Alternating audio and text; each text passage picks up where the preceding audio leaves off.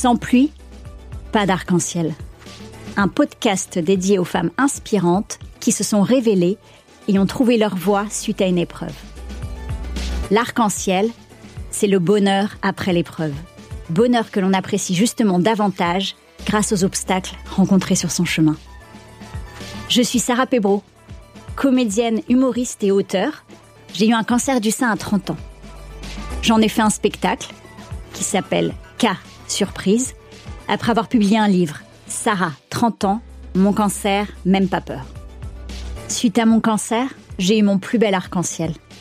Un bébé. Sans pluie, pas d'arc-en-ciel. Un titre inspiré de ma grand-mère adorée, Mamé. Grâce au récit de mes invités, vous serez, je l'espère, inspiré, reboosté, empli d'espoir, pour ne plus attendre, vous affirmer dans votre voix et donner tout pour réaliser vos rêves. Ronsard écrivait C'est la nuit qu'il est beau de croire à la lumière.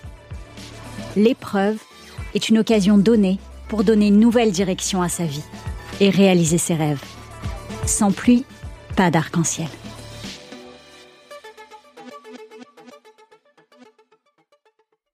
Aujourd'hui, je reçois Kaliane. Elle a 30 ans et vit à la campagne depuis un an près de Lyon.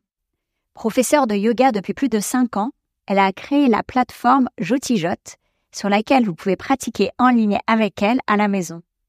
Elle organise aussi des retraites bien-être pour faire du yoga et prendre soin de soi. Actuellement, elle propose un challenge gratuit sur son site pour planter les graines de l'année à venir, un rituel de 12 jours correspondant aux 12 premiers mois de l'année, du 1er au 12 janvier, avec des vidéos pour pratiquer le yoga depuis chez soi. Kaliane vient nous parler de sa tempête, qui a commencé à la préadolescence au collège et a duré jusqu'à ses 20 ans. Une relation très conflictuelle et violente avec sa maman, d'un point de vue physique mais aussi émotionnel. Plus jeune, lorsqu'elle ose enfin parler de ce qui lui arrive, on lui dit qu'elle ment, qu'elle a une mère aimante. Mais comme le dit Kaliane, il n'y a pas de règle dans la violence. Ça peut arriver à quelqu'un de foncièrement bon, qui est défaillant. Et c'est un événement traumatique pour un enfant de vivre une situation de détresse et qu'on lui dise que cette situation n'est pas vraie. Elle met du temps à partir car il y a cette ambivalence avec des moments de bonheur et d'amour qui entrecoupent ces épisodes de violence. À la vingtaine, elle décide de couper les ponts. C'est finalement son arc-en-ciel qui lui permet de franchir cette étape, le yoga qu'elle découvre aux États-Unis. Dans cet espace, elle retrouve une paix intérieure et une confiance en elle. Le yoga, au-delà d'avoir été mon arc-en-ciel, ça a été mon sauveur nous confie Kaliane.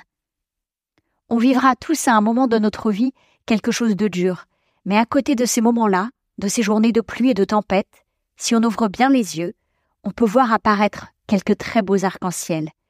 Et c'est comme ça, je pense, qu'on peut être heureux. Kaliane, de Jotijote. L'amour est la formule cachée de la vie.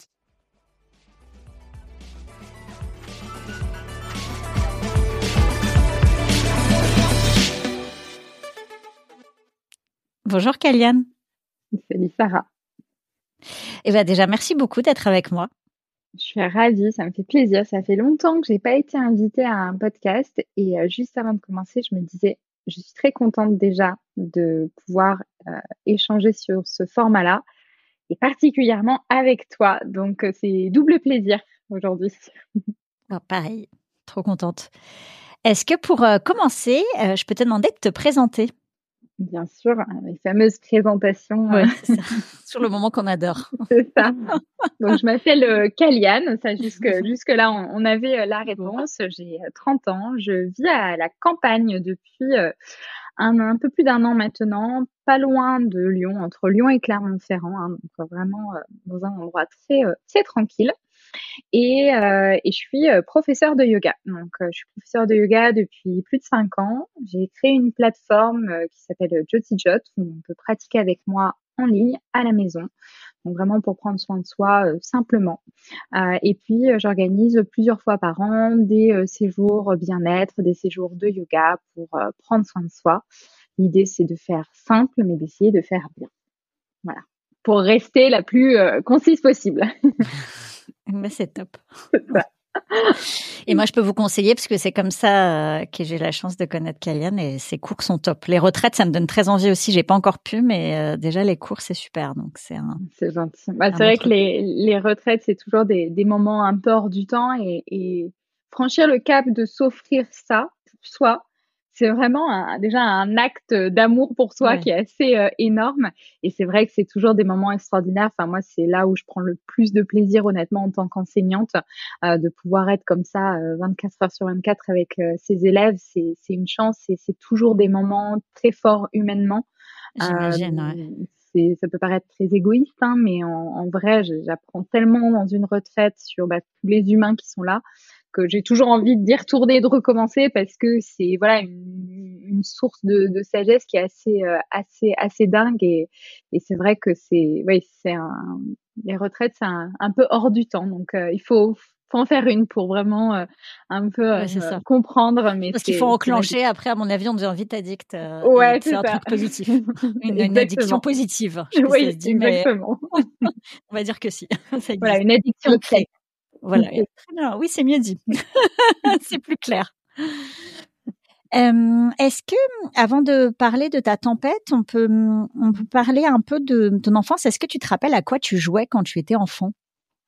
Alors, moi, j'ai beaucoup de souvenirs de ma petite enfance, beaucoup moins euh, de la période du primaire. Donc, vraiment, tout ce qui touche à la maternelle, c'est très clair dans ma tête. Même euh, autour de l'âge voilà de, de, de, deux ans. Moi, je suis rentrée à, à, l'école à deux ans, puisqu'à l'époque, on pouvait rentrer à l'école euh, à, à deux ans.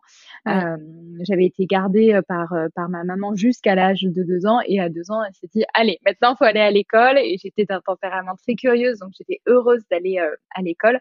Donc, j'ai beaucoup de souvenirs de, voilà, de, de, de deux ans jusqu'à cinq ans, finalement. Euh, et j'avais mon, mon, jeu préféré, euh, c'était sûrement des personnes qui, connaissent, hein, c'était la terre douce.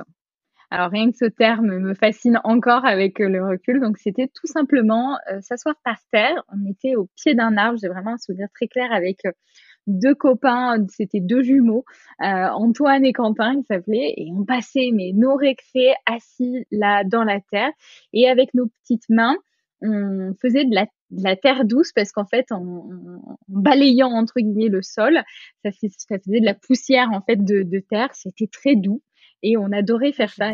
C'est ça pendant des heures, mais c'était vraiment une, une, passion de se mettre au pied de cet arbre et, euh, et d'être dans la terre. Et, et, voilà, bon, ça, ça en dit long en réalité, et je pense que c'est pour ça que tu, tu, poses aussi cette question, mais ça en dit long un petit peu sur euh, ce qui est essentiel pour moi aujourd'hui. Mais c'est ça. Euh, et, euh, et, voilà, c'était notre, c'était mon jeu, c'était pas très compliqué, et voilà, je faisais de la terre douce. Déjà bien connecté à la nature. Ouais, et puis c'est ce terme surtout qui me, qui me fascine, bah, que je trouve rigolo. Et je pense que je ne suis pas la seule enfant sur Terre à avoir fait ça, mais l'école où on était nous permettait aussi en fait de faire oui, ça. Oui, j'allais dire, ouais. Euh, voilà. Je t'avoue que j'ai eu beaucoup de Barbie hein, dans, les, ouais. dans les réponses. Il y a une grosse team Barbie. c'est ça. Ouais, non, nous c'était la Terre douce. Chouette.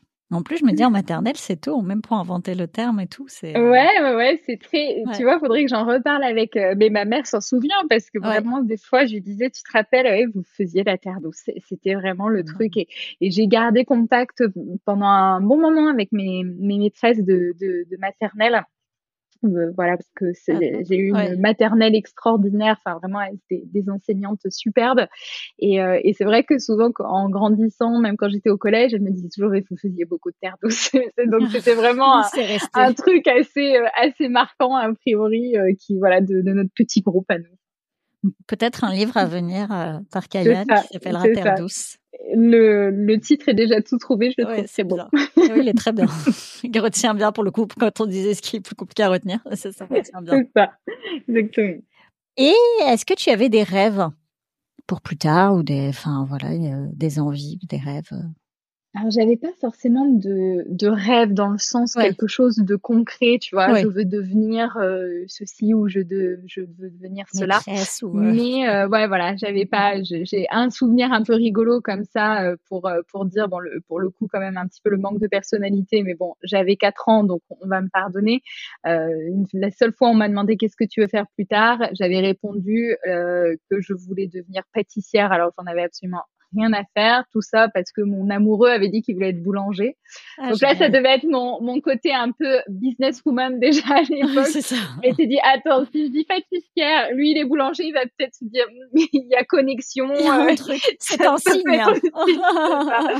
Donc bon, quand même, j'en avais un petit peu, voilà, je réfléchissais à ce genre de choses, mais en tout cas, j'avais pas, voilà, de, de rêve comme ça. Par contre, j'avais soif d'indépendance depuis toute petite une soif d'indépendance énorme, ce qui euh, d'ailleurs euh, a, parfois m'a créé beaucoup de difficultés euh, dans, dans ma vie et, dans voilà dans, dans ma préadolescence, dans mon adolescence.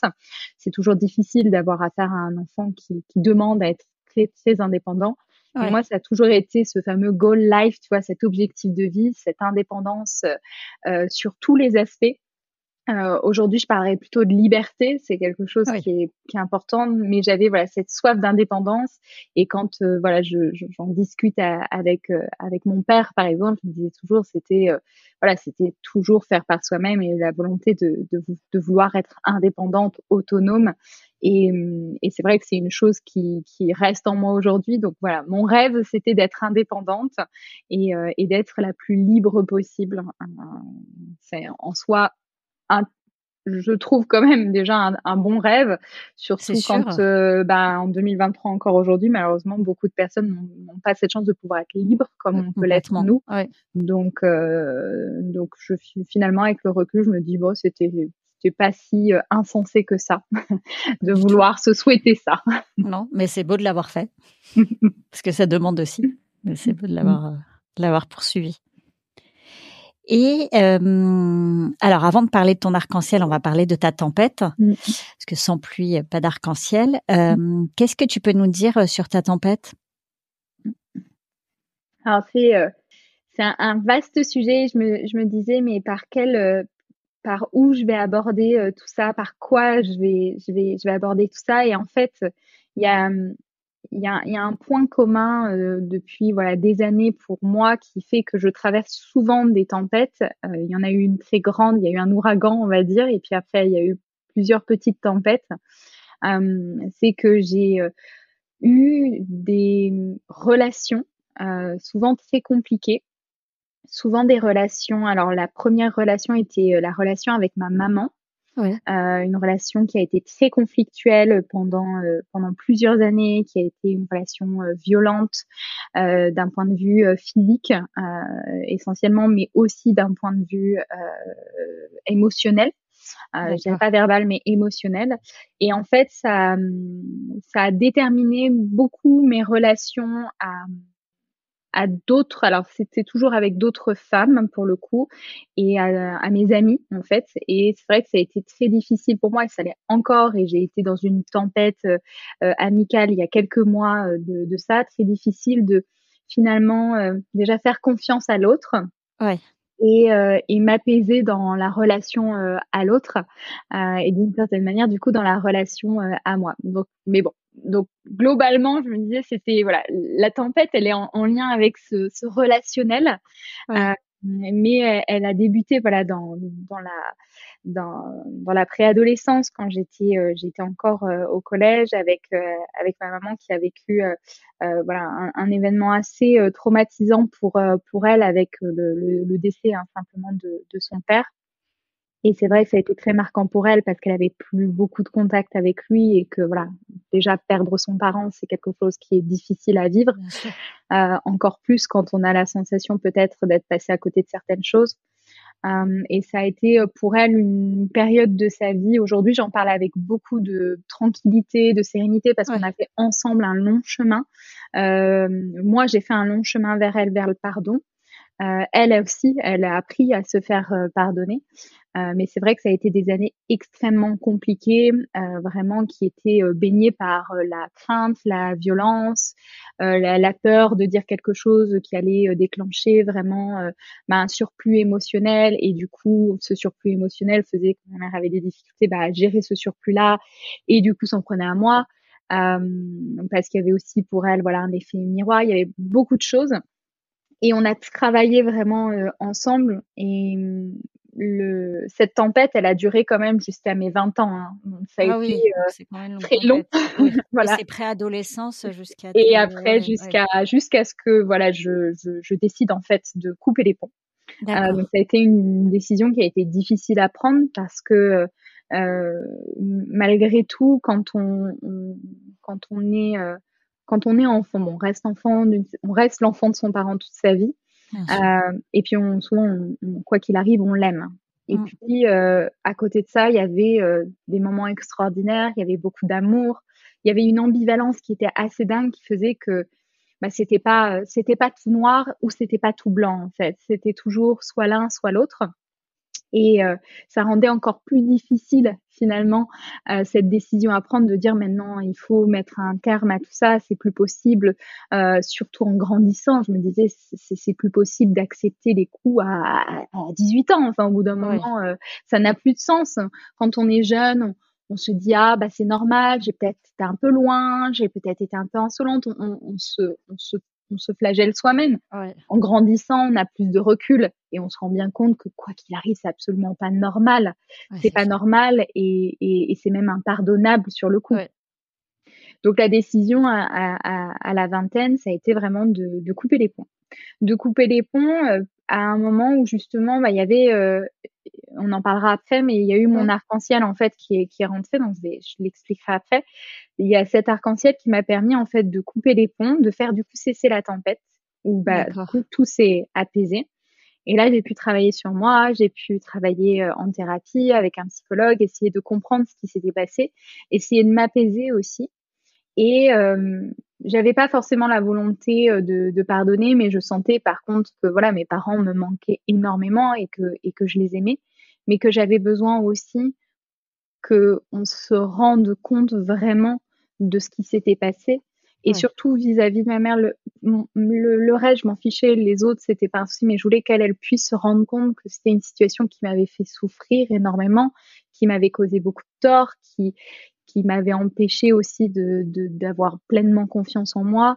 Et, et, et il y a eu un jour après où, petit à petit je suis revenue dans la relation euh, grâce à la thérapie aussi où je me suis apaisée, j'ai pris aussi beaucoup de recul, j'ai compris des choses aussi, je me suis, euh, j'ai pris mon rôle aussi d'adulte, j'ai quitté cette enfance, donc j'ai compris des choses, j'ai fait preuve d'empathie, euh, j'ai essayé de faire preuve du maximum d'empathie tout en acceptant aussi ma souffrance parce que la difficulté c'est des fois quand on a trop d'empathie ben on minimise sa propre souffrance donc ça a été tout un travail, euh, bien accompagné euh, par, euh, par mon psy, de réussir justement à, ok, tu as, envie de pardonner, tu as, envie de donner ton pardon, mais tu dois aussi quand même accepter ce qui s'est passé.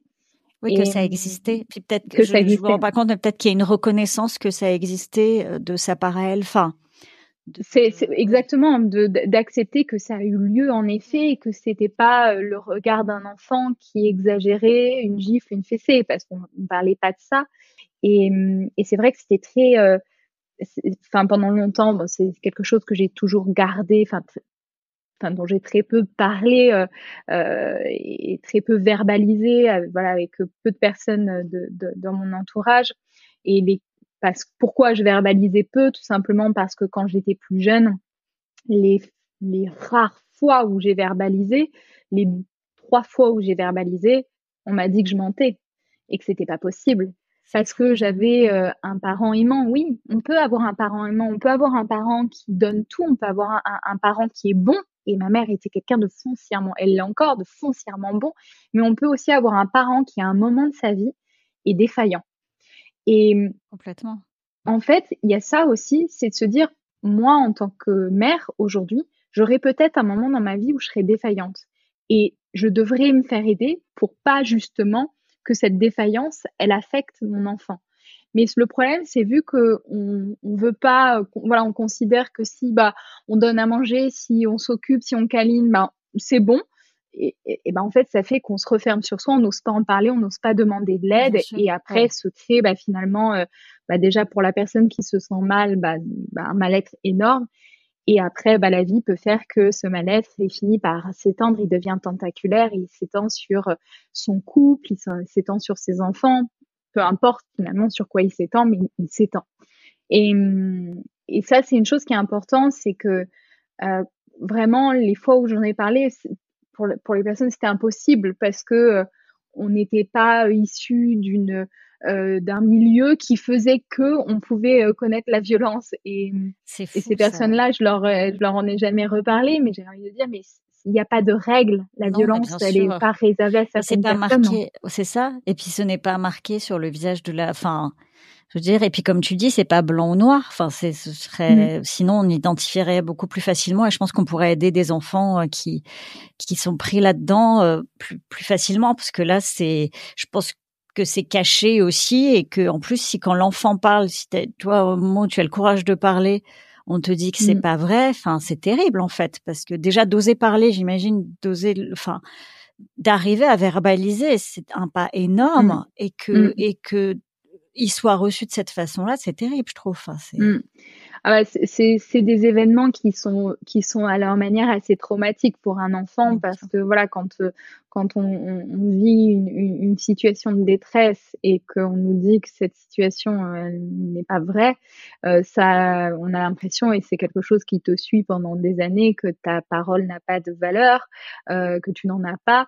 Et moi j'avais j'ai envie de dire j'ai cette chance que j'ai développé une forme de protection, j'ai appris à, à trouver des parades mais il y a beaucoup de personnes qui n'ont pas forcément, ou alors qui ont face à eux quelqu'un de très fort physiquement et qui peut vraiment bah, les, les, tuer. Des enfants meurent tous les jours, hein, il faut le préciser. Hein. Enfin, c'est tous les quatre jours, il y a un enfant qui meurt sous euh, sous les coups de de, de, de, de, proches de sa famille tous les quatre jours quand même, et on n'en parle pas. Non. Euh, il y a une banalisation, ça, de la violence, et on va nous parler. Euh, on va nous parler de la de la fessée, des choses comme ça. C'est important de s'y intéresser, mais il y a aussi des choses qui sont plus cachées et et, et, beaucoup plus dures et dangereuses en fait. Et beaucoup plus dangereuses. Donc moi non, voilà, j'avais euh, cette chance que ça ne soit jamais allé à un, un point gravissime. Euh, ça restait de la violence, c'est quand même marquant. Mais euh, aujourd'hui, je peux que penser aux personnes qui euh, bah, ont eu une forme de violence beaucoup plus poussée que moi, qui se sont retrouvés euh, avec euh, voilà des, des, bras cassés, des côtes cassées, euh, et qui, bah, comme moi en fait, quand on leur disait, on leur disait, bah, qu'est-ce qui, qu'est-ce qui se passe, qu'est-ce qui arrive, ah, bah voilà, je, quelqu'un à la maison me fait du mal, oh c'est pas possible. Et c'est ce qui se passe, et c'est comme ça qu'il y a en fait un an, enfin un enfant tous les quatre jours qui meurt, c'est parce qu'on ne veut pas entendre, on ne veut pas recevoir la parole de ses enfants. Et, et, et c'est vrai que voilà, je, c'est quelque chose que j'ai dit pendant des années en thérapie. J'ai toujours, euh, je suis chanceuse euh, parce que voilà, ça aurait pu être être enfin ça aurait pu être pire, ma violence aurait pu être pire, mais c'est aussi très important de parce qu'aujourd'hui j'ai pris du recul de dire aussi c'est pas parce que euh, t'as pas fini à l'hôpital, c'est pas parce que tu es, toujours en vie que c'était pas grave et que c'était pas marquant pour toi et que c'était pas pas normal. Euh, donc voilà, moi la, la, prise de recul, le fait de couper les ponts m'a permis aussi bah, justement d'entamer la thérapie. C'était pas possible d'entamer une thérapie en ayant toujours du contact parce qu'en fait c'était vraiment, euh, je ne reconnaissais pas, je faisais comme si ça n'existait pas et je continuais de nourrir une relation qui n'était pas saine. Le fait de couper les ponts m'a permis en fait de revenir dans la relation avec un nouveau rôle euh, qui n'était plus celui de l'enfant, euh, mais qui était euh, vraiment bah, finalement bah, le choix d'une personne d'entretenir une relation avec une autre. Et, et, voilà, et la reconnaissance a été faite. Il y a des mots qui ont été dits de la part de ma maman qui ont fait qu'aujourd'hui, j'ai pu lui pardonner ce qui s'est passé pendant toutes ces années, même si malheureusement j'aurais toujours beaucoup de et je, je l'aime plus que tout et, et, on aurait une relation qui est, qui est top aujourd'hui mais il y aura toujours une forme de retenue euh, dans le contact physique. Parce que le physique du coup est, est un sujet c'est impossible pour moi aujourd'hui de prendre ma mère dans mes bras. C'est pas possible. Comme je n'accepte pas qu'elle me prenne dans les, dans, dans les siens. Alors que je l'aime alors qu'on a une relation saine aujourd'hui mais parce qu'il y a quelque chose qui s'est cassé et qui se réparera jamais. Euh, donc en réalité c'est il y a, y a, beaucoup de choses à dire, mais c'est, c'est, on peut pardonner. Et souvent, il y a des personnes qui disent ouais, mais euh, en fait, si t'as pardonné, si t'as, si t'as pardonné, c'est que finalement, euh, c'était pas si horrible que ça. On peut pardonner, mais garder euh, des séquelles. On peut pardonner et ne pas revenir dans la relation comme on aurait pu être. et puis surtout, après, le, le sujet, c'est vraiment ce, cette notion de, violence, de colère, d'injustice qu'on peut tous ressentir à un moment ou à un autre dans notre vie. Et comment faire au quotidien pour dealer avec ces émotions-là sans que ça ait une répercussion sur les gens qu'on aime. Et je pense qu'on on traite pas, on, traite de beaucoup de sujets aujourd'hui, mais on traite peu du sujet de la colère, alors qu'on vit dans un monde en colère et que la colère mène toujours à la violence. Donc, comment on traite cette colère que les gens peuvent ressentir à petite, à moyenne ou à grande échelle?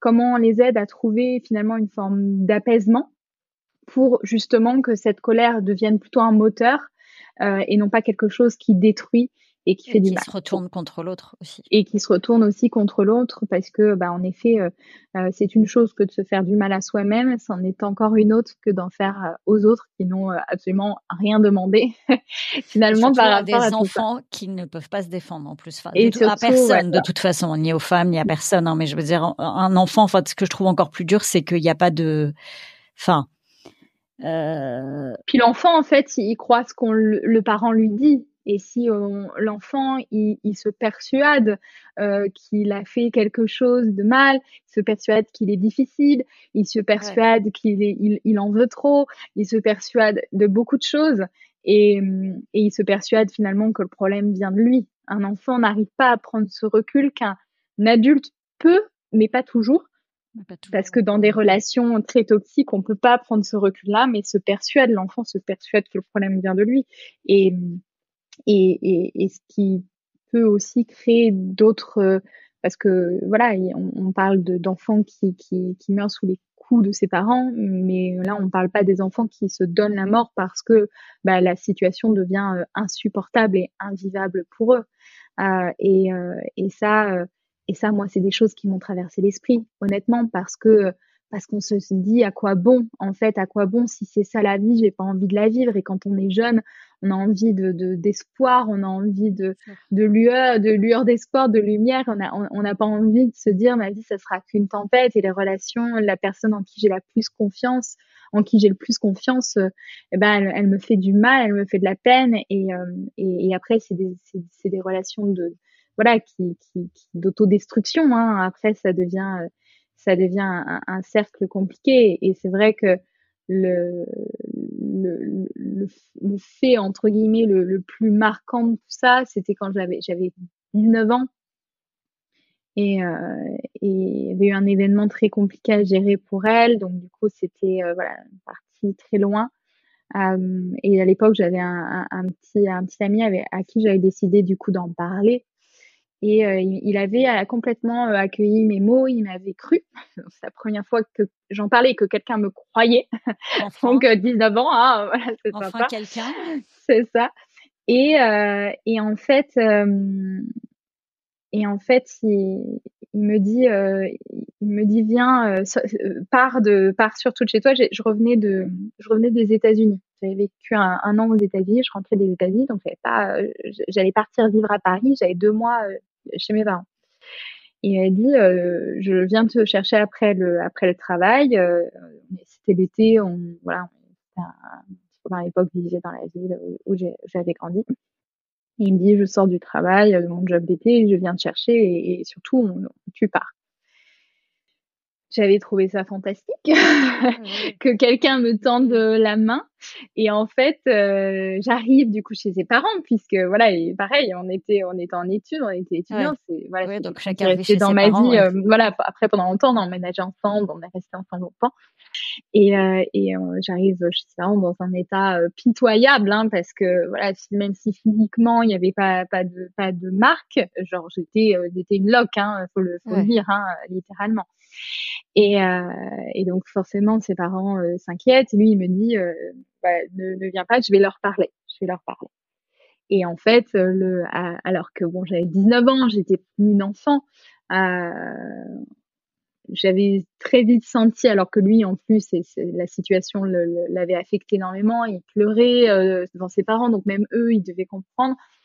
Et en fait, ils avaient entendu, mais le lendemain, quand il était parti, il m'avait dit quand même, tu sais, je pense que ta mère, euh, elle, elle, est pas si horrible que ça. Tu sais, ça serait bien que tu rentres chez toi. Et il m'avait ramené chez moi. et, Moi, ouais, et, et, et, moi, qu'est-ce que tu veux dire hein? Ok, allez-y. Et tu savais que ça allait être pire et que et que et, ah le fait d'être parti en plus et de revenir, euh, j'imagine. Ah bah voilà, soit tu pouvais prendre du recul suffisamment pour que justement la tempête s'appelle.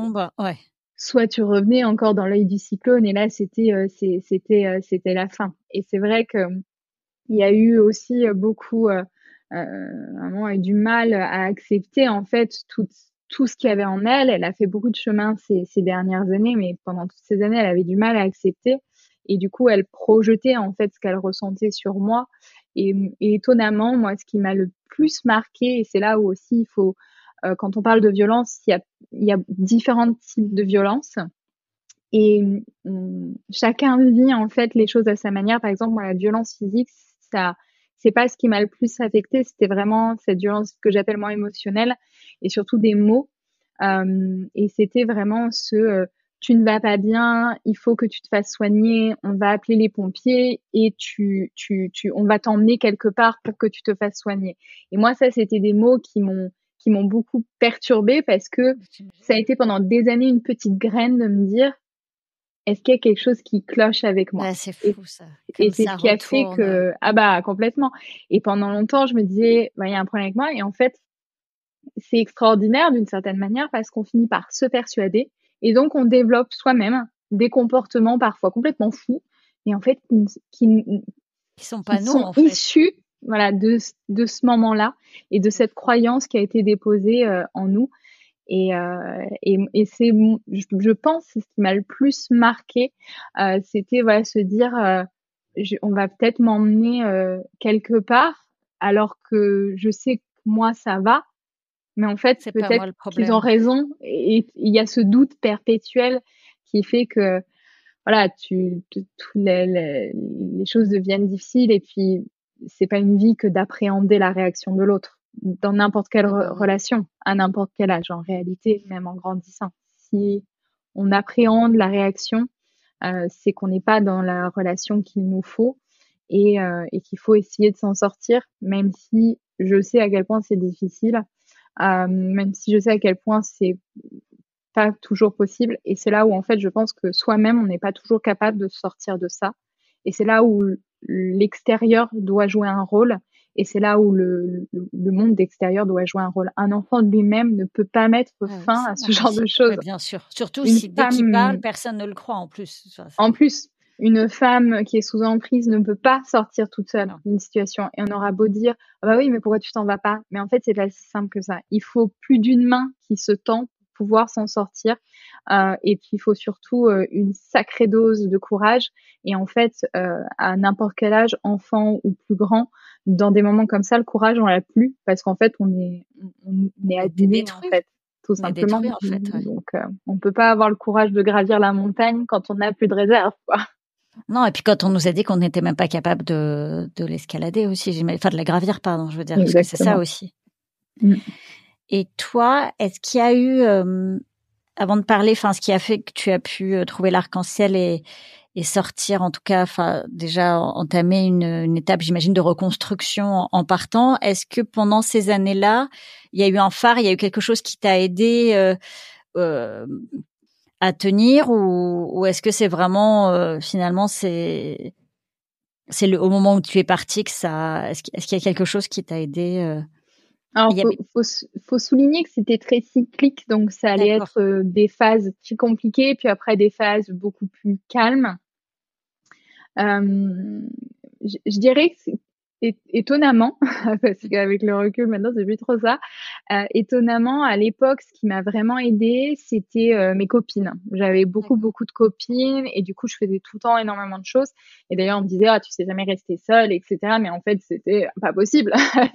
Quand t'es seule t'es en proie à tes propres démons entre guillemets à tout ce que tu ressens et puis tu es euh, plus bah, plus facilement euh, une proie entre guillemets en groupe. On est plus fort hein, donc c'est une méthode de protection euh, qu'on retrouve euh, de la, part des, des, animaux. Et puis je dirais pas que voilà le quand quand j'étais voilà j'avais mes copines en primaire au collège et puis au lycée il faut le dire. Après, ça a été des années vraiment où je faisais beaucoup, beaucoup de trucs pas vraiment foufou. euh, Donc, je buvais beaucoup, je fumais beaucoup parce que bah, c'était une manière pour moi de, de, compenser tout ça aussi. Et c'était voilà la, la, recherche des extrêmes, c'est un comportement très classique hein, qu'on retrouve euh, qui n'est absolument pas sain, mais qui est classique. Euh, donc euh, voilà, aller chercher en fait de la sensation en dehors de ça, chercher un peu à sortir du corps physique parce que le corps physique est une douleur. Donc il y a eu, il y a eu vraiment aussi voilà. Et pourtant j'en ai d'excellents souvenirs parce que je me suis beaucoup amusée hein, en réalité. Et donc c'était vraiment les copains, les copines qui permettaient en fait de, de couper, euh, de faire d'autres choses, de, de, de faire une euh, échappatoire. voilà, une échappatoire. Donc c'était c'était finalement ça. Et puis euh, bah, et puis tu vois au final entre guillemets la boucle est bouclée. Et puis c'était mon rêve surtout, c'était que je voulais être la plus libre possible. Et du coup je me rattachais à ce truc de me dire un jour tu pourras construire autre chose, un jour tu feras différemment, un jour tu sortiras de tout ça et euh, et, euh, et un jour ça sera derrière toi en fait tout simplement donc c'était euh, se raccrocher à ce à cet objectif de de trouver ma liberté c'est pour ça qu'à 18 ans je suis partie et je suis partie aux États-Unis j'ai dû rentrer parce que ça coûte cher, les États-Unis.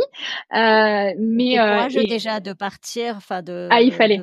il fallait. Ouais. C'était c'était indispensable. Ça a été la première étape. C'était juste indispensable. Euh, parce que le voilà c'était indispensable donc ça a été la première première chose. Et c'est vrai que souvent par exemple j'ai eu des parents enfin, mes parents sont extraordinaires. Ma mère a vécu une tempête mais à côté de ça extraordinaire. Et c'est pour ça que ça je, je le souligne parce que c'est pas euh, incompatible et parce qu'il existe différents profils en fait de personnes qui sont violentes. C'est pas euh, quelqu'un de très mauvais euh, qui est une pardon mais une merde. Non en fait c'est des gens qui sont très bons mais qui vivent un truc horrible qui les fracassent et, où personne ne les aide eux-mêmes en fait. Ça. Pour autant, rien ne pardonne la violence, ah mais il faut comprendre de quoi elle se nourrit. Si elle se nourrit d'une source qui est la personne est foncièrement mauvaise, aussi c'est un événement qui fait que et, tout ça on parle de prise en charge en fait du trauma, de prise en charge du drame, de prise en charge du deuil, de prise en, en charge de la santé mentale en fait qu'on ne sait pas faire et qui éviterait énormément de choses. Et je vais, je vais, je vais citer cet événement parce que ça, je trouve que ça éclaire bien à quel point on ne prend pas en compte. Il y a eu récemment une, histoire, voilà, d'un enfant qui a été assassiné par sa mère. Euh, la maman, euh, voilà, elle a, elle, a, pendant ce, moment-là à ce qu'on appelle un, délire euh, psychotique, etc. Euh, ça venait du fait qu'elle allait mal en fait et que personne à aucun moment, alors que cette femme, a, elle, a eu un postpartum, elle a été suivie, elle a été accompagnée pendant, on devrait pouvoir être suivi en tant qu'individu, en tant que parent encore plus, parce que du coup, quand il y a une autre personne qui rentre dans notre vie, on a encore plus de responsabilités on devrait pouvoir être suivi. Que ça soit obligatoire, exactement. On fait bien des, des, des, euh, des contrôles de visite bah médicale. Donc pourquoi pas pour protéger en fait. voilà. Mais la personne et les enfants, les enfants surtout. Mais si, on, si en effet la personne n'est pas accompagnée, c'est les enfants qui sont directement. Euh, et il y a des, franchement, il y a beaucoup de drames qui pourraient être évités en justement prenant en charge les moments où l'adulte est défaillant. L'adulte est défaillant, on l'aide il se soigne, il va mieux, et l'enfant est protégé de tout ça. Et qu'il soit protégé pendant cette période, même si c'est confié, euh, mais voilà. Et puis souvent, il y a même, dans mon cas, il y avait même pas besoin parce que je ne manquais de rien. Mon père était là.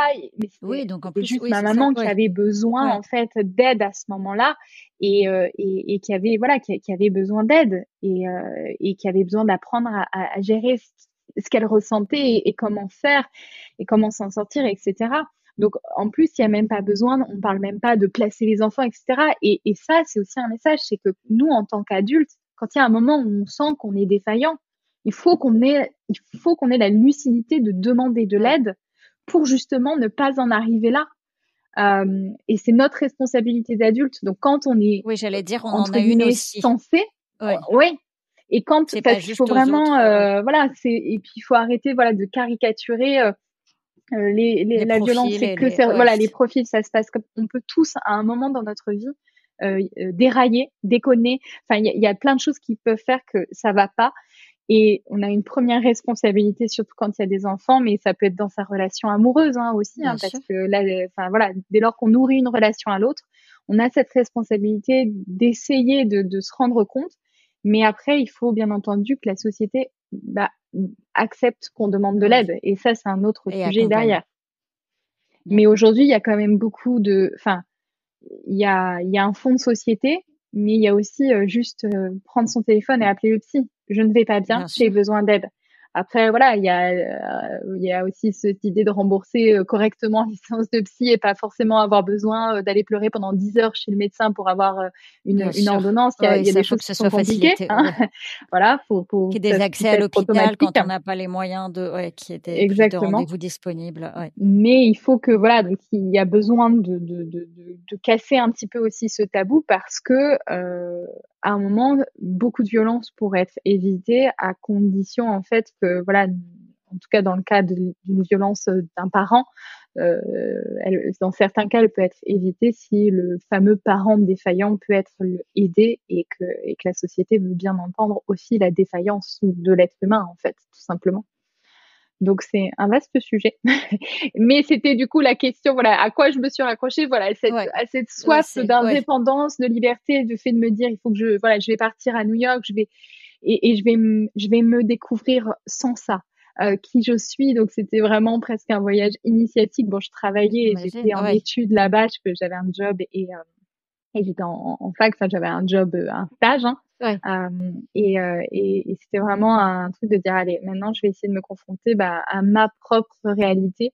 Euh, et, euh, et après voilà quand je quand je suis revenue euh, de retomber là-dedans, ça a été un moment très marquant où je me suis dit il faut que je parte, je vais aller à Paris.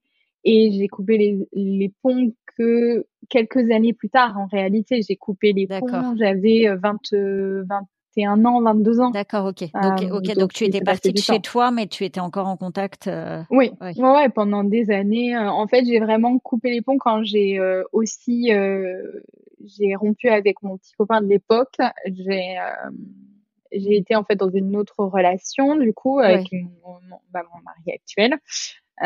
et, et en fait, c'est c'est il y a eu enfin c'est de cette relation où j'ai vraiment acquis du coup beaucoup de, de, stabilité émotionnelle et relationnelle avec lui. Où là, je me suis dit, en fait, euh, il faut que tu coupes les ponts parce que tu es capable d'avoir une relation saine. Et il y avait des choses qui faisaient que je voyais aussi qu'il y avait beaucoup de limites et qu'il fallait que je, je, coupe les ponts. Donc, il s'est passé énormément de temps. Et, euh, et, voilà, couper les ponts, ça a été très complexe à vivre pour eux, pour moi, etc. Mais c'était nécessaire et ça a pu me permettre d'aller en profondeur dans le travail psy et après de revenir petit à petit dans une relation plus saine, euh, une relation aussi euh, voilà qui était basée sur un, un terreau plus euh, plus sain quoi tout simplement. C'est très fort parce qu'en fait, tu as réussi à couper les ponts. Tu avais cette relation qui, qui t'aidait, mais tu, avant d'avoir commencé la thérapie, en fait, c'est après que tu as commencé. Euh... Ouais, exactement. Donc, c'est très fort d'avoir réussi à faire cette étape. Euh, c'était euh, ouais, d'avoir fait... compris qu'il fallait que tu sois aidé aussi dans le processus, mais de, de déclencher. Euh, ouais. En fait, j'en avais marre. c'était vraiment un ras-le-bol. Il y a eu un ras-le-bol de, de, se dire parce que même à distance, il y avait du conflit. C'était trop oh là là, conflictuel. Oui, à un âge où tu dis ça y est, je, je, vole de mes propres ailes. Enfin, je. Enfin, tu vois ce que je veux dire? Enfin, je veux dire, le, le rapport évolue a priori euh, quand mm. on n'est plus euh, chez ses parents et que qu'on devient adulte. Ouais. Et pour autant, bah, il y avait trop de conflits, il y avait des choses qui, qui ne me convenaient pas, il y avait, il y avait des, des, des, des, manquements sur certaines choses. Et où là, je me suis dit euh, vraiment, euh, c'est un stop. Euh, et ça a été la, une des meilleures décisions de ma vie de faire ça. Euh, je pense, euh, mon père, ça a été la chose la plus horrible parce que j'avais une relation bonne avec mon père, donc lui ça a été horrible parce mais je les ai mis ensemble, bah, ils n'avaient pas le choix, hein, c'est comme ça. Euh, mais lui ça a été, je sais vraiment euh, très difficile et en plus du coup derrière euh, il, est, il, est, tombé malade, donc je, voilà, je, ah, je n'ai pas été là dans cette période, mais je le savais et c'était voilà, c'était comme ça. Je, là c'était la priorité, à ce moment-là c'était moi. mais ça a été aussi du coup un moment où tout le monde a pu se rendre compte et surtout voilà ma mère de se rendre compte de vraiment ah ok maintenant je, je comprends mieux et ça a été un moment où elle, elle a pu en fait aussi bah, bah, digérer tout ça. Et, Voilà, faire un travail, se rendre compte. Et c'est vrai que le, il y a eu un, une, une, phrase moi qui m'a qui m'a beaucoup marqué. C'est on, on, était euh, après donc on avait renoué contact, ça se passait plutôt bien, euh, mais il y avait encore beaucoup de de, de, de, de distance entre guillemets. Euh, et, euh, et, un jour, elle m'a, elle m'a dit, euh, je, je sais plus pourquoi, elle me dit quelque chose et je dis ah vraiment c'est sympa, merci, euh, vraiment, enfin vraiment merci parce que voilà, je sais plus, elle devait me proposer un de l'aide sur quelque chose, je dis vraiment merci. Et elle, m'avait répondu et, et, ça a été la phrase qui a suffi en fait à, à c'était la fameuse phrase de la reconnaissance en fait. qui était, je, tu sais, je n'aurais pas assez d'une vie pour me faire pardonner de ce que j'ai fait cette phrase, moi, je m'en souviendrai toute ma vie. Elle m'a bouleversée. Je, je l'ai raccrochée en larmes. J'ai pleuré pendant une soirée. Mon mec, il me disait, mais qu'est-ce qui se passe? Donc, je lui avais raconté, etc. Et c'était vraiment cette phrase-là de reconnaissance et, et, de, et surtout de, c'est au-delà de, ah oui, ok, j'ai compris. C'est aussi, je comprends et, j'ai envie de faire en sorte de, de, de, de, de me rattraper et, et là, ça redonne que ça foi. va pas effacer aussi. Et, que ça effacera pas, exactement. Que ça effacera pas, mais que c'est pas pour autant que c'est pas possible. Euh, que c'est pas possible en fait de, de revenir dans la relation, mais toujours différemment. Ouais.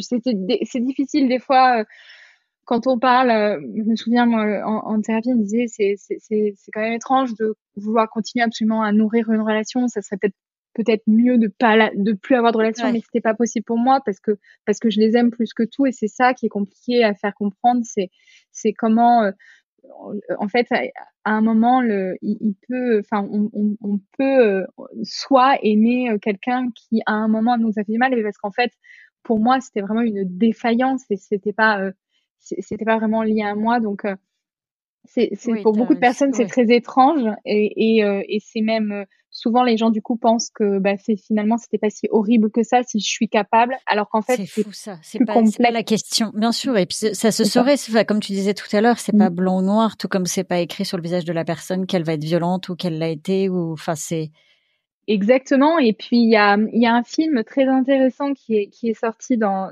dans, dans le sujet un peu de, du, du pardon, etc. C'est euh, Je verrai toujours vos visages. Oui. Euh, voilà, qui, qui est sorti, que j'ai adoré. ce film. Ouais. Voilà. Et, euh, et en fait, c'est euh, au bout d'un moment, l'humain a, a, cette capacité d'empathie en fait qui est extraordinaire. Et je pense que on, on, il y a beaucoup de choses qu'on peut comprendre et en fait surtout chacun fait ce qu'il veut avec son trauma. Euh, il y a des personnes qui vont euh, justement euh, avoir be moi j'ai besoin de transcender mon trauma et, et, de, et de, de, montrer que bah, finalement on, on, on, peut avoir vécu quelque chose de difficile mais de ça on peut faire naître quelque chose de complètement différent et je pense pas qu'il faille raser les choses, les enterrer, euh, ne plus jamais les regarder. Euh, ça fait partie de nous en fait. Enfin, voilà. Je veux dire, enfin, la fameuse tempête après l'arc-en-ciel. Au bout d'un moment, il faut quand même qu'il y ait cette tempête. Et, et je pense qu'aussi euh, la relation aujourd'hui que j'ai avec euh, mon père et ma mère, e-, elle a quelque chose de, de, de, très singulier aussi par rapport à ça.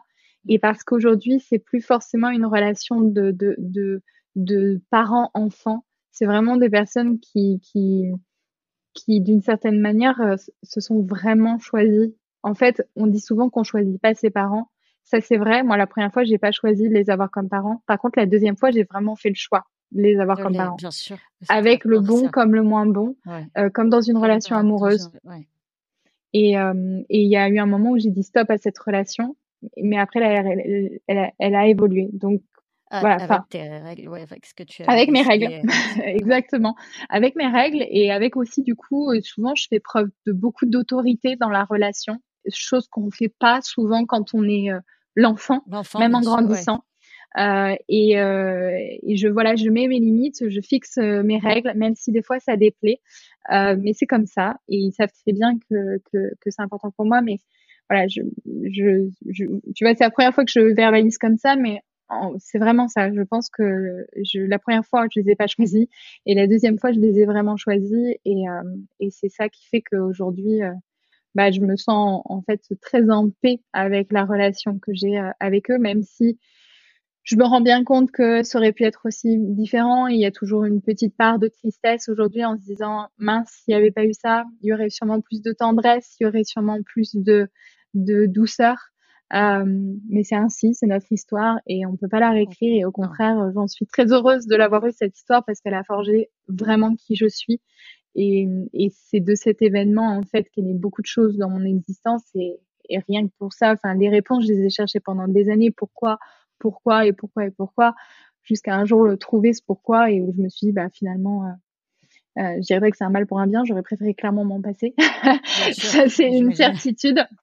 Il y a, ça, c'est, voilà, c'est, c'est pas comme ça, mais en tout cas, c'est, voilà, ça fait, c'est une étape sur mon chemin, mais ce n'est qu'une étape. Ça ne va pas déterminer le restant de ma vie. Et d'ailleurs, quel a, enfin, je le suppose un petit peu, mais c'est, c'est toi qui vas nous le dire, quel, a, quel a été ton arc-en-ciel euh? Euh, bah, tu supposes plutôt bien parce que mon arc-en-ciel, ça a vraiment été le yoga pour moi. Euh, donc, il faut savoir que j'ai rencontré le yoga à New York, justement, quand j'étais là-bas aux États-Unis. Je voulais faire comme tout le monde. je voulais faire comme tout le monde et, euh, et, je, et du coup, je me suis dit, bon, bah, je vais faire comme les New-Yorkais, je vais aller prendre un cours de yoga, cours de Hatha Yoga. Et euh, je me suis dit, ah, c'est génial, enfin un espace où j'ai l'impression que genre je peux faire taire euh, toutes ces petites voix à l'intérieur de moi, euh, où je peux, euh, où j'ai la sensation de reprendre mon souffle aussi, parce que moi j'étais essoufflée, hein, complètement essoufflée, à bout de souffle. Et, et du coup, dans cet espace, j'ai trouvé bah, déjà une paix en fait intérieure et du coup, j'ai vraiment, me suis dit, c'est, c'est vraiment fantastique comme activité. Donc, je veux continuer. Donc, j'ai, euh, j'ai continué. J'ai fait euh, beaucoup de, après, de, en venant des États-Unis, j'ai fait euh, plusieurs années de Bikram parce que j'avais besoin de, de, d'expérimenter par le corps. C'était important pour moi. Et j'ai beaucoup aimé cette pratique pour ça parce qu'en fait, ça m'a permis de, de me réapproprier mon corps euh, ça m'a permis aussi euh, de, euh, de parce qu'en Bikram on se regarde dans un miroir, donc d'accepter de me voir. Enfin, ah c'était très le Bikram en fait, on n'en est pas un portrait qui est pas très flatteur à cause entre autres euh, du fondateur. C'est vrai que moi c'est une pratique, je me suis éloignée, mais ça a été extrêmement thérapeutique pour moi, vraiment thérapeutique pour plein d'aspects. Et puis parce que c'était tellement dur que en fait bah bah, il y avait encore un peu cette recherche d'extrême hein, euh, aussi à l'époque. Euh, donc c'était dur, c'était horrible, genre, mais du coup ça me faisait du bien. Euh, me sentais vivante, exactement. Et en fait, euh, à un moment, j'ai bah, déménagé, j'ai quitté le quartier où j'étais. Du coup, j'ai quitté mon studio de yoga. J'étais à Paris à l'époque. Et là, il a fallu que je m'inscrive ailleurs. Il faisait pas de Bikram. Donc, je me suis dit, bon, bah, tant pis.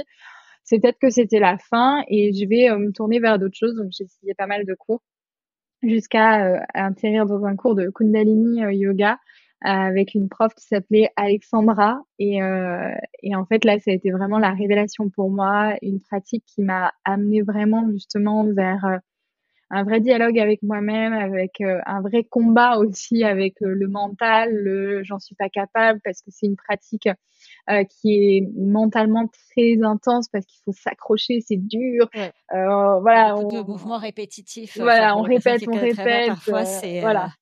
voilà, on tient des méditations 11 minutes, on fait des, voilà, on répète, on répète la même chose, etc. Et c'est tellement justement différent de ce qu'on a dans notre monde aujourd'hui où on passe d'un truc à l'autre, etc. On a l'impression qu'on va pas y arriver, puis finalement on tient. C'est ça qui est fou aussi. Voilà, c'est ça, le groupe, enfin tout. En fait, il s'est passé des choses où je me suis découverte capable de. Euh, donc j'ai repris confiance en moi en fait au travers de cette pratique et surtout j'ai ouvert une porte. Hein, clairement, j'ai ouvert une porte où euh, je me suis mise à, à découvrir voilà euh, euh, bah, que mes émotions c'était pas des fardeaux, que je pouvais dialoguer avec elles, découvrir qu'il y avait tout un monde intérieur à l'intérieur justement de moi, de trouver aussi bah, ce sentiment de paix. j'ai découvert ce que c'était vraiment que la sérénité, chose que je n'avais pas. J'ai réussi à calmer mes crises d'angoisse parce qu'il faut préciser que j'étais et je suis encore sujette aux crises d'angoisse, ça m'arrive moins en moins. Euh, mais voilà, faire des crises d'angoisse, à plus pouvoir euh, respirer, euh, à être, euh, voilà, à se mettre en PLS par terre, etc. Et, du coup, le Kundalini m'aidait parce que j'avais plein d'outils, plein de techniques, je, comprenais plein de choses, c'était vaste. Et, et, du coup, bah, il y a une porte qui s'est ouverte sur, tiens, j'ai envie de me m'intéresser à d'autres choses et, et voilà, à la spiritualité, en fait, tout simplement, euh, avec cette idée de fond qui m'a jamais quittée, de me dire je veux que cette spiritualité, elle m'aide à bien vivre mon humanité. C'est quelque chose que j'enseigne beaucoup. C'est l'idée, c'est pas, en tout cas mon idée, hein, et, et ça n'engage que moi c'est pas d'avoir une spiritualité qui est désincarnée de nous l'humain. Ouais. Euh, premièrement parce que c'est quelque chose qui parle pas forcément à tout le monde. Tout le monde ne croit pas en réincarnation, des choses comme ça, au nirvana, à la, à la rédemption, enfin toutes ces choses-là, euh, et qui est très en lien en fait euh, ces notions-là avec la religion, avec euh, l'hindouisme, le bouddhisme, enfin avec différentes croyances qu'on peut avoir. Euh, moi, c'était vraiment de me dire, je veux que ma spiritualité elle redonne du sens à mon humanité. Je veux trouver du sens dans ce dans cette vie-là en fait et je veux trouver la paix, surtout la paix, c'est vraiment quelque chose qui était important pour moi après beaucoup d'années en, conflit. Je voulais la paix déjà pour moi et après la paix euh, au maximum autour de moi dans mon entourage.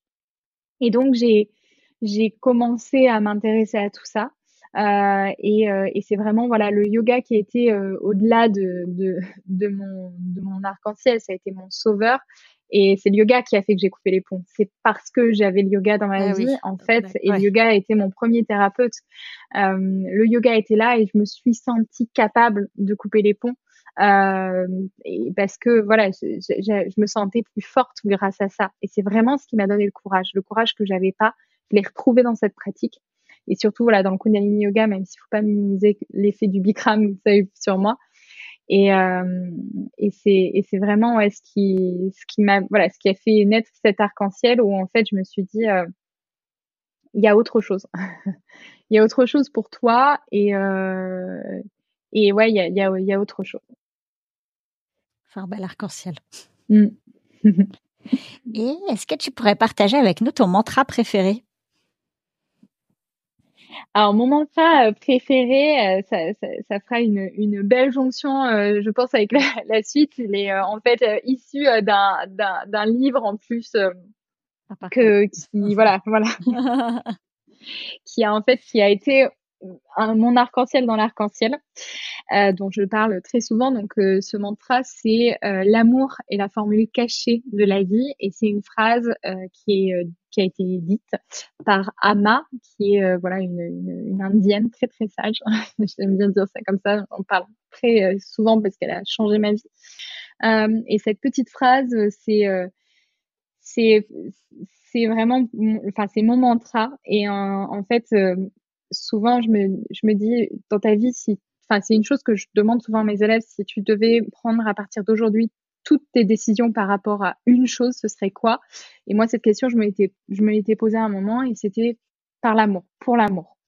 Euh, pour l'amour de moi, pour l'amour des autres, pour l'amour du monde, peu importe à l'instant, euh, à l'instant T, mais pour moi, en fait, c'est vraiment l'amour qui est la formule cachée de la vie. Et, euh, et en réalité, moi, c'est justement cet amour qui m'a permis de euh, d'avoir accès euh, aussi euh, bah, à la vie.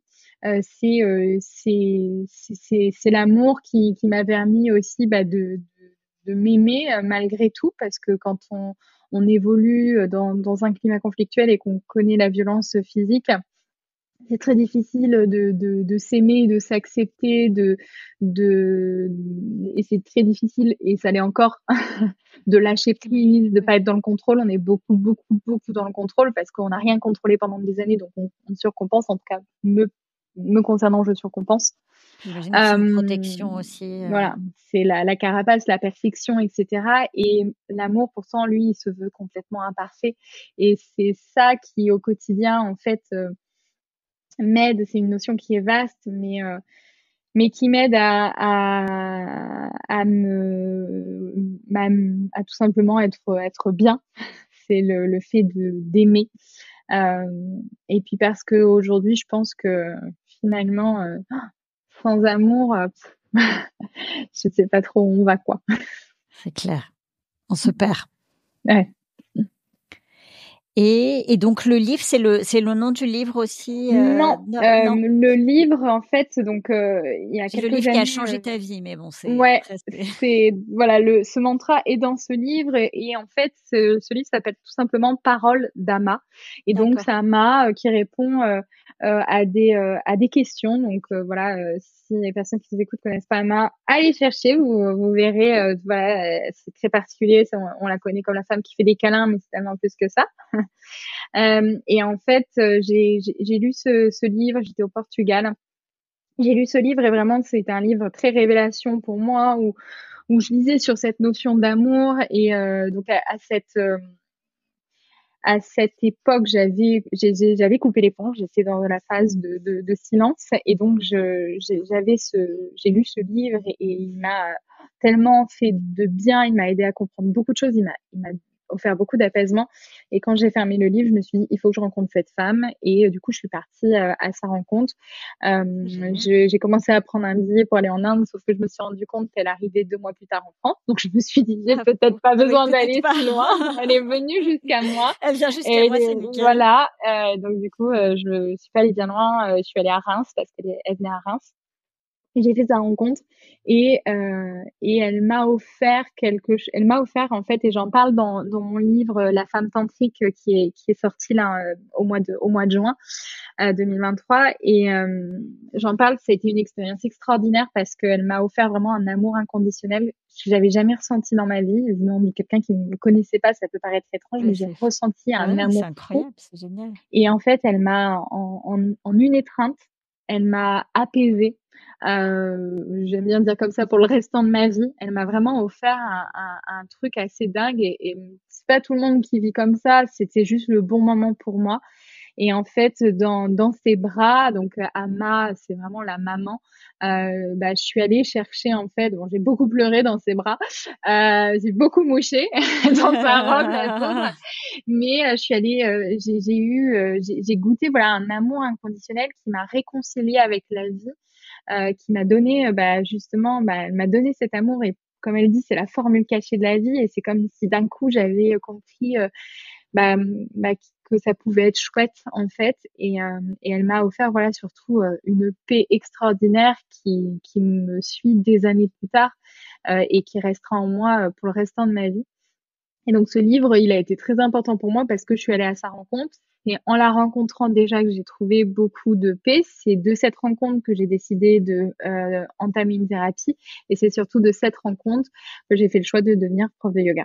Donc euh, c'est voilà, un, tout un parcours et euh, qui est vraiment enraciné sur cette rencontre. Et c'est une chose que j'ai beaucoup partagé. Voilà ma rencontre avec elle. Je, voilà dans un podcast, j'avais raconté vraiment toute la rencontre et, et euh, parce que ça a été un, un, moment extrêmement fort mais surtout voilà qui se baignait dans cette notion de d'amour mais c'était pas vraiment elle. Ça peut paraître un peu bizarre de dire les choses comme ça mais c'était pas vraiment elle qui me donnait de l'amour. C'était la vie euh, qui me qui me rappelait euh, à la vie en fait tout simplement et toi qui, te euh, donnait de l'amour c'est ça exactement. Donc c'est une expérience assez assez mystique Ama d'une certaine manière. Enfin on peut le vivre de différentes manières. Moi c'était une expérience très mystique et et surtout voilà très déterminante pour le reste de ma vie c'est beau. J'aime beaucoup.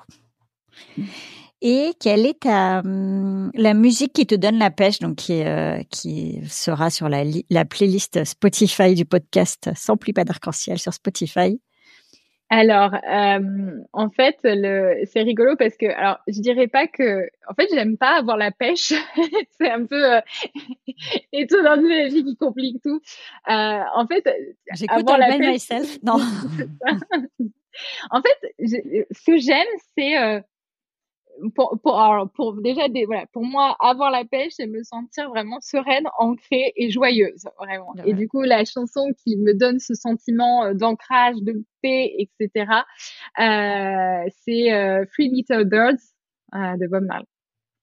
Euh, Donc c'est la chanson qui, qui me donne la pêche à voilà à ma manière. Et, euh, et j'aime euh, et j'aime beaucoup euh, et cette notion voilà de bah, don't worry be happy. Et c'est vraiment le, le, truc que j'aime bien et qu'on écoute avec mon fils aussi. J'aime beaucoup ça. ah trop chaud un beau message à passer. Mm. et quel quel conseil tu donneras à quelqu'un qui serait dans la tempête en ce moment? Que ce soit une tempête similaire ou une autre tempête, et qui n'aurait pas forcément trouvé son arc-en-ciel. Qu'est-ce que, enfin, je pense qu'il y a plein de conseils dans ce que tu as généreusement partagé, mais est-ce qu'il y a quelque chose auquel tu penses qu'on n'aurait pas évoqué? Je dirais de pouvoir trouver quelque chose qui nous qui nous permet de nous isoler au maximum de la tempête, dans le sens où, euh, moi je dirais que, en fait, ce qu'on peut pas prendre souvent quand on est dans la tempête, c'est du recul parce qu'on est dans la tempête, mais on peut quand même essayer de s'offrir comme des sas dans la tempête où euh, on peut s'isoler de la tempête à un moment. Euh, et, et ça peut être ça peut être tout, comme n'importe quoi.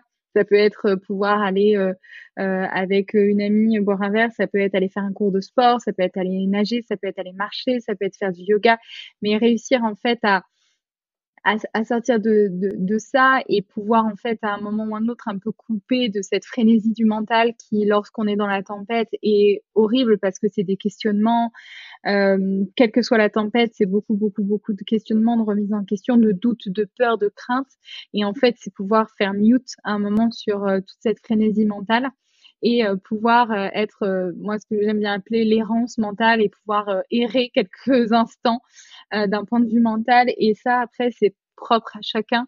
Il y a des personnes qui vont ressentir cette errance mentale en dessinant, d'autres en courant, d'autres en nageant, d'autres en chantant, d'autres en allant au resto avec des proches.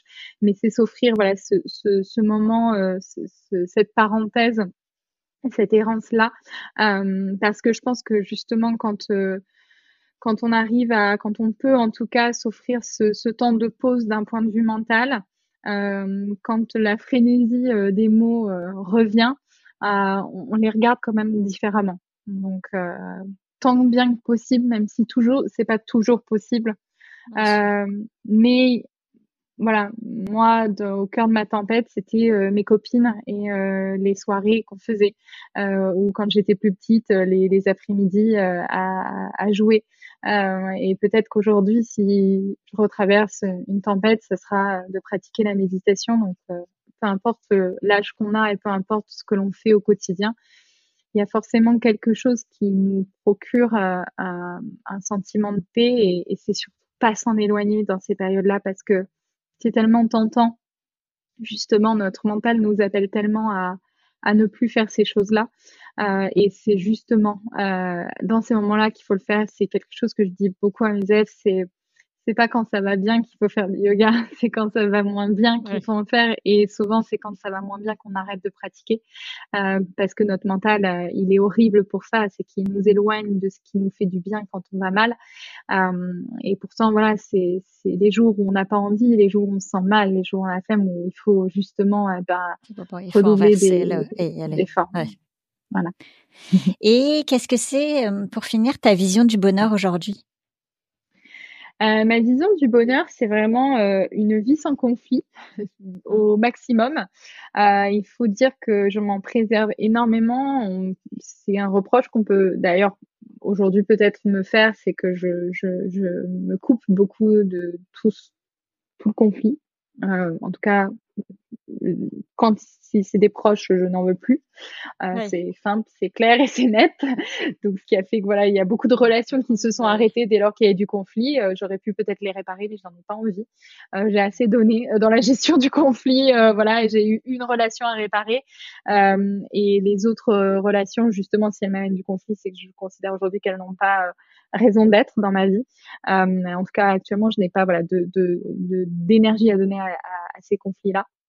Euh, donc ma vision du bonheur, c'est de me préserver au maximum euh, du conflit, euh, vivre le plus euh, simplement possible euh, et surtout avoir une attitude de, de gratitude parce que la vie, elle va tellement vite, tout va tellement vite et le fait d'être dans une attitude de gratitude, ça nous oblige justement en fait à, appuyer sur le bouton pause pour se dire waouh ça c'est beau ça c'est chouette ça j'aime euh, ça c'est fantastique.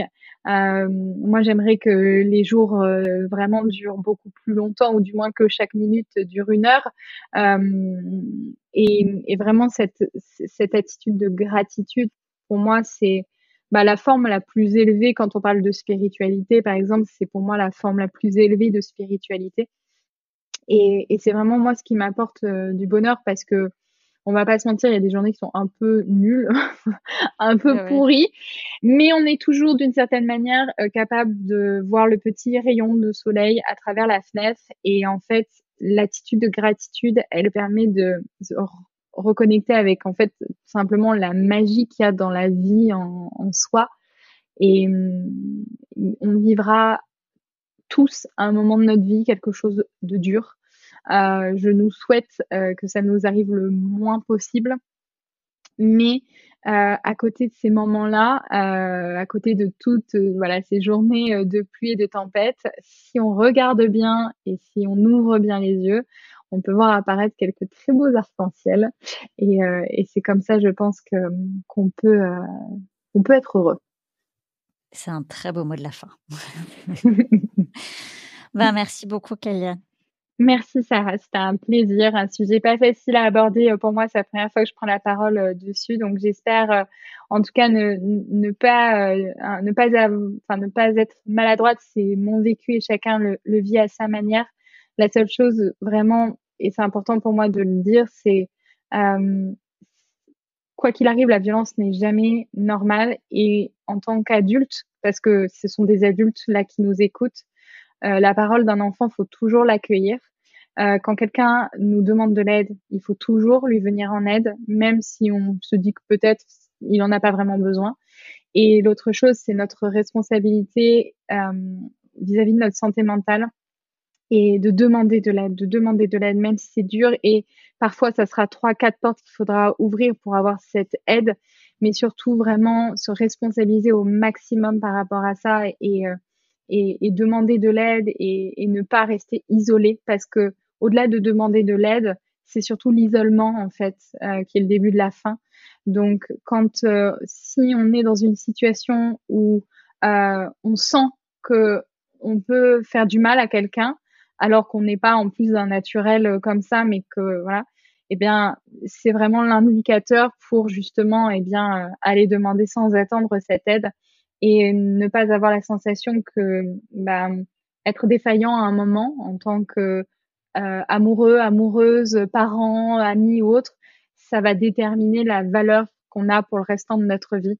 Donc s'autoriser aussi cette vulnérabilité, cette imperfection et, et, voilà et pas avoir peur de demander euh, de demander de l'aide et, et, je pense surtout voilà parce que moi ça a été mon vécu mais en tant que maman quand ça va pas, quand on n'en peut plus, on demande de l'aide, on demande de l'aide et, euh, et même si c'est pas nos proches, s'ils sont pas capables de, nous en donner, on demande de l'aide à, des gens euh, autour de nous, à notre prof de yoga, à n'importe qui, pour en disant ça va pas et, on trouve des solutions parce qu'il y a toujours des solutions. Ça c'est une certitude.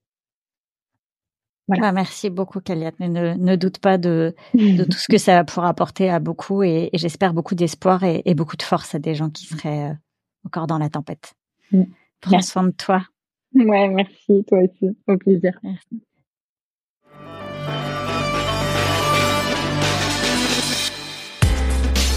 Merci d'avoir écouté cet épisode. Si vous aimez le podcast, mettez une super note, 5 sur 5, sur les plateformes d'écoute. Envoyez le lien à une ou deux personnes que le podcast pourrait intéresser et aider, et partagez sur les réseaux sociaux. Merci pour votre soutien. Tant qu'on est en vie, tout est possible. L'épreuve est une occasion donnée de se révéler et de réaliser ses rêves.